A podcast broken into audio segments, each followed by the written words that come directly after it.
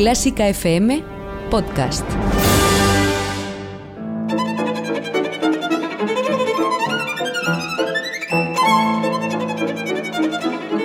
Hoy toca con Carlos Iribarren.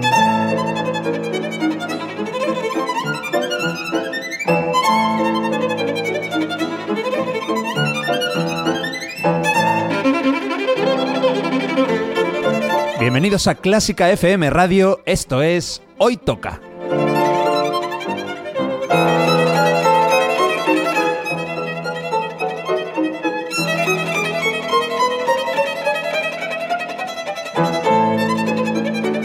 Vamos a escuchar música de calidad, de primera categoría. Algunas piezas son conocidas, otras no tanto, pero todas tienen algo en común. A mí me encantan. Espero que disfrutéis escuchándolo tanto como nosotros haciéndolo. Y por cierto, podéis y debéis seguirnos en Twitter, en Facebook y en Instagram. Esto es Clásica FM Radio.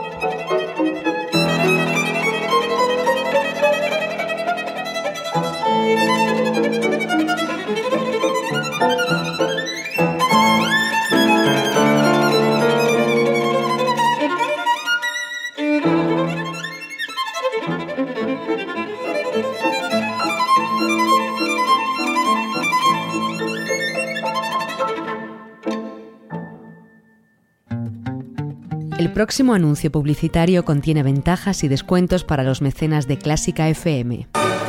María Calas la Divina vuelve a escena radiante con su inolvidable voz. Ven a pasar una noche única con María Calas en holograma. Veis Hologram presenta Calas en concierto con la Orquesta Sinfónica de Bankia en directo. Tres únicas semanas. Entradas a la venta en laestacion.com. Y ya sabes, hazte mecenas de Clásica FM por solo 5 euros mensuales y disfruta de ventajas y descuentos en decenas de productos y conciertos.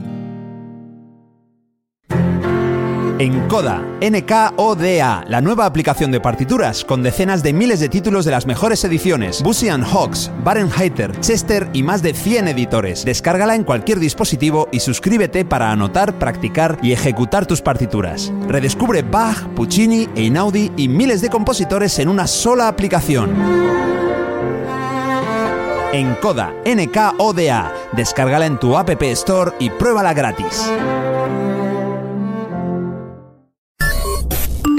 Si estás escuchando Clásica FM ahora, nos interesa lo que estás pensando. Cuéntanoslo con una nota de voz en el 722-254-197. 722-254-197. Hoy toca completar un repaso esencial en la historia de la música sinfónica. Si en la primera parte los protagonistas fueron Mendelssohn, Mahler y Brahms, no os perdáis a los cuatro genios de este programa. Hoy tocan Maravillas para Orquesta. Hoy tocan Primeras Sinfonías Alemanas 2.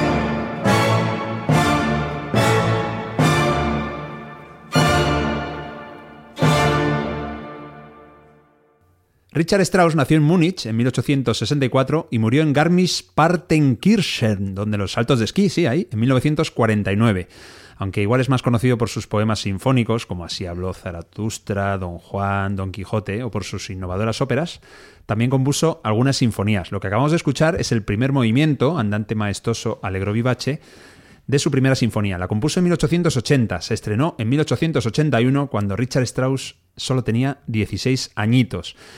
Eh, los intérpretes han sido la Orquesta Filarmónica de Hong Kong y la dirección corría a cargo de Kenneth Schermerhorn. Mario, vaya nombrecitos me he buscado hoy para empezar también. Estaba esperando a que te tropezases con alguno. Bueno, si me iba a tropezar en donde los saltos de esquí, me mato. me descalabro directamente, que decía pues mi seguro que hacen por allí saltos de esquí también. ¿Dónde? En estos sitios que has dicho. No, es que lo he dicho de verdad. ¿Ah, sí? Los saltos de esquí. es verdad. Estate atento a lo que hablo. En los saltos de esquí del 1 de enero son. Ah, son allí. En Garmisch ah. Partenkirchen. Donde los, Partenkirchen. por eso he dicho donde los saltos de esquí. Tenemos Vale. que ir un día. Yo siempre he tenido curiosidad por mirar- verlo en directo. A mirar solo, ¿no? Bueno, si quieres. No, eso hay que ser, hay que estar preparado. Y claro, el director este Schermerhorn, pues también me ha costado un poquito. Bueno, que con 16 años ya se puede tener una primera sinfonía. Como- Pues como no, este no habrá tantos. De hecho, la sinfonía, en, precisamente en el romanticismo, era un, era un género que los compositores dejaban, es- de- dejaban madurar hasta, hasta componer la primera, ¿no? Porque Brahms espera hasta los cuarenta y tantos, Beethoven no tanto. Te recuerdo que Mendelssohn hizo la primera con 14. Bueno, que ya la escuchamos aquí. Estamos hablando de compositores buenos, ¿no? Eres un salado. Bueno, de la- esta de Richard Strauss, bien, ¿no? Eh, sí, es, es claro, es, es joven eh, y sí que suena todavía quizá a un Beethoven romantizado, ¿no? A, mm, no suena al Strauss de las óperas No, o claro. del siglo XX. Nada que ver. Pero, pero es interesante, sí que es, mm, se escucha bastante clásica en la forma, pero tiene la fuerza ya de, de la música suya que va, que va a venir posterior. Pues mira, la primera sinfonía, ya he dicho que con 16 años en- se estrenó en el 81. En el 84 la segunda, ahí tenía unos 20 años. Y luego en el siglo XX ya publicó sus dos sinfonías más famosas, eh, son eh, pues la Doméstica en 1903 y la Alpina en La Alpina. 1915. Luego también eh, una fantasía sinfónica, eh, Aus Italien, desde Italia. Esta es anterior cuando tenía 22 años, pero es más un poema sinfónico, no está considerado como... Que no sé por qué no le llamó a la doméstica la tercera y a la alpina la cuarta, por seguir un poco la, la serie. O sea, Pues no. ya les puso nombre, pero no les puso número. Pues no Curioso. sé por qué, pero bueno, que son más famosas. La Alpina a mí Sí, me encanta. A mí la alpina es de mis, de mis favoritas. Es muy bonita. Pero bueno, vamos, hemos empezado con un grande Richard Strauss, eh, finales del siglo XIX, y lo que vamos a hacer ahora es retroceder 40 años. ¿Dónde, nos, ¿Dónde caemos? 1841. Ahí que se puede encontrar así buscando. Mm, hombre, yo sé que Berlioz, pero Berlioz no es, no es alemán. Eh, hombre, Schumann, quizás. Schumann. Schumann. Otro Mm. grande, un hombre marido de otra grande, de- Sí. de, Clara Schumann, una gran pianista compositora también. El hombre del que se dice que Schumann que fue el eslabón entre Beethoven y Brahms. Sí, sí, sí, porque de hecho eh, el- creo que entre la última de Beethoven y la primera de Schumann son 15 años. si, es, si es del 41, Beethoven es del 26 la, la novena, justo 15 años, 15 años. Y cuando acabó Schumann la última, pocos años después empezó Brahms con la primera. Es decir, fue efectivamente un, un eslabón. Lo que pasa que Schumann en sí mismo ya no es un eslabón, sino que es, es el, el representante de la sinfonía romántica de, de la primera parte del siglo XX. A Schumann le das más valor que a Mendelssohn. Bastante Pero más. vamos. no, a ver, Mendelssohn es un 9, lo que pasa que Schumann es un 10. Ah, bueno, pero un 9 no está mal no, entonces. no, no se puede criticar a ningún genio como estos, pero es verdad que Schumann, yo creo que las, las cuatro sinfonías, vamos, Mm. no tienen ningún segundo de desperdicio. Pues mira, eh, tiene una cosa muy curiosa, es que la cuarta eh, la compuso el mismo año que la primera, en 1841, pero no se quedó Sí. contento Hmm. y después publicó la versión definitiva 10 años después, en 1851. Por eso es la cuarta. Hmm. Sí. Pero realmente como concepto, eh, vamos, es casi la primera. Y de hecho, fíjate, solo, solo en 10 años están las cuatro. O sea que tampoco hay una gran evolución, pero sí que se nota que la primera, que, que es la que vamos a escuchar, entiendo, por Sí, el sí. nombre del programa, Hombre, pues sí, pues la verdad que sí. que es la primavera, eh, tiene muchísimo más holgorio en la sonoridad. Y las últimas se oscurecen mucho porque fue justo la década en la que empezó a enfermar del oído y empezó a, a escuchar pues, Voces. alucinaciones y demás. Y empezó a tener a entrar en la época oscura en la que pues, ya se tiró al ring y todas estas cosas que les pasó al En final. fin, pobre Sí. hombre. Bueno, no solamente lo he organizado Mario como hago yo siempre de manera seria, si he dicho que son primeras sinfonías alemanas, volumen 2 son primeras sinfonías alemanas, sino que el primer movimiento que hemos escuchado era un primer movimiento Hmm. Y este segundo movimiento es un segundo movimiento, en este caso un largueto de esta sinfonía número uno en mi bemol mayor, primavera, como bien decías, de Schumann. Vamos a escuchar cómo sonó cuando Michael Tilson Thomas dirigió a la Orquesta Sinfónica de San Francisco en esta grabación.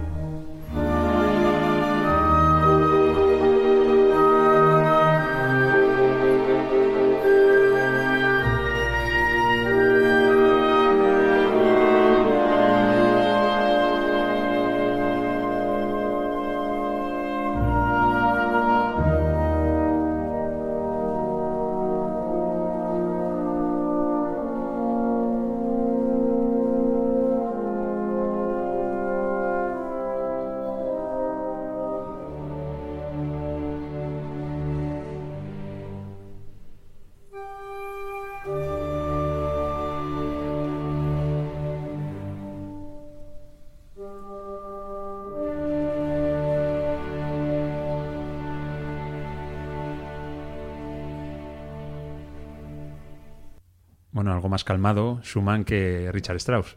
Parece una maravilla de movimiento y, y que refleja la época. Se acababa de casar con Clara Ah. Schumann, ya era Clara Schumann. Estaba emocionado. Y, y aunque este es el movimiento lento, que no expresa tanto, quizá tanto, tanta pasión como en el primero, pero es, es me parece una felicidad de ternura, de todo va bien, de, de qué maravilla de vida, que es la que tenían en este momento.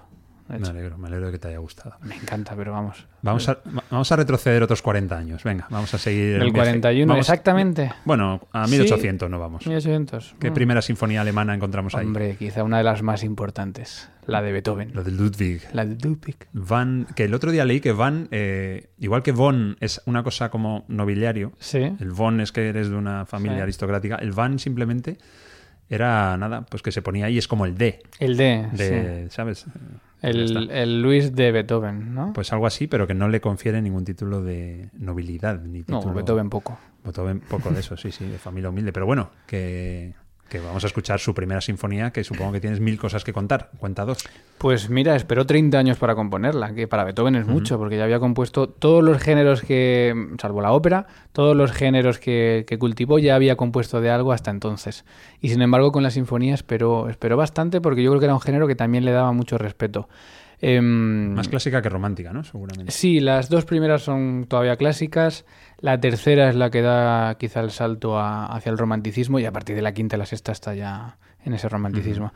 Pero esta primera, siendo clásica, mm, sin duda es, es un, es un... Ya solo con el comienzo, yo, yo le pido a la gente, yo siempre hago, cuando hablo de esta sinfonía, siempre hago el mismo ejercicio. Imaginémonos que somos compositores ¿Sí? y vamos a hacer las primeras notas de nuestra primera sinfonía, ¿no? Es como algo que decir, ¿cómo empezarías? ¿no? Pues Beethoven empieza de una manera que yo creo que nadie se esperaba, que es con un acorde disonante que resuelve en otro, de repente otro acorde disonante. O sea, es un comienzo que no es propio de decir voy a convencerles desde el principio, Ya. sino que arriesga a empezar a despistarnos desde el principio hasta que luego ya pues eh, cae en las melodías que, que más nos, nos suenan ya. Queridos oyentes, esta explicación tan bonita de Mario Mora no va a tener fruto porque lo que vamos a escuchar no es el primer movimiento. será. Vamos a escuchar, a ver si es que es el tercer eh, corte Es verdad, del es verdad, programa. lo habías To- dicho, sí. Toca el tercer movimiento de la primera sinfonía de Beethoven. Es un minueto, allegretto molto vivace. Está influido por Haydn y Mozart, con lo cual Sí. tenía que salir algo clásico, y se la dedicó a un varón. Esto lo sabías, a Gottfried van Swieten. No. Esto lo he dicho como si fuera holandés y era alemán. Bueno, tengo que mejorar mi, mi alemán. El caso es que lleva el sello Beethoven y son tres minutos y medio gozosos. La interpretación corre a cargo de, ni más ni menos que la Orquesta de Filadelfia, con el gran Ricardo Muti.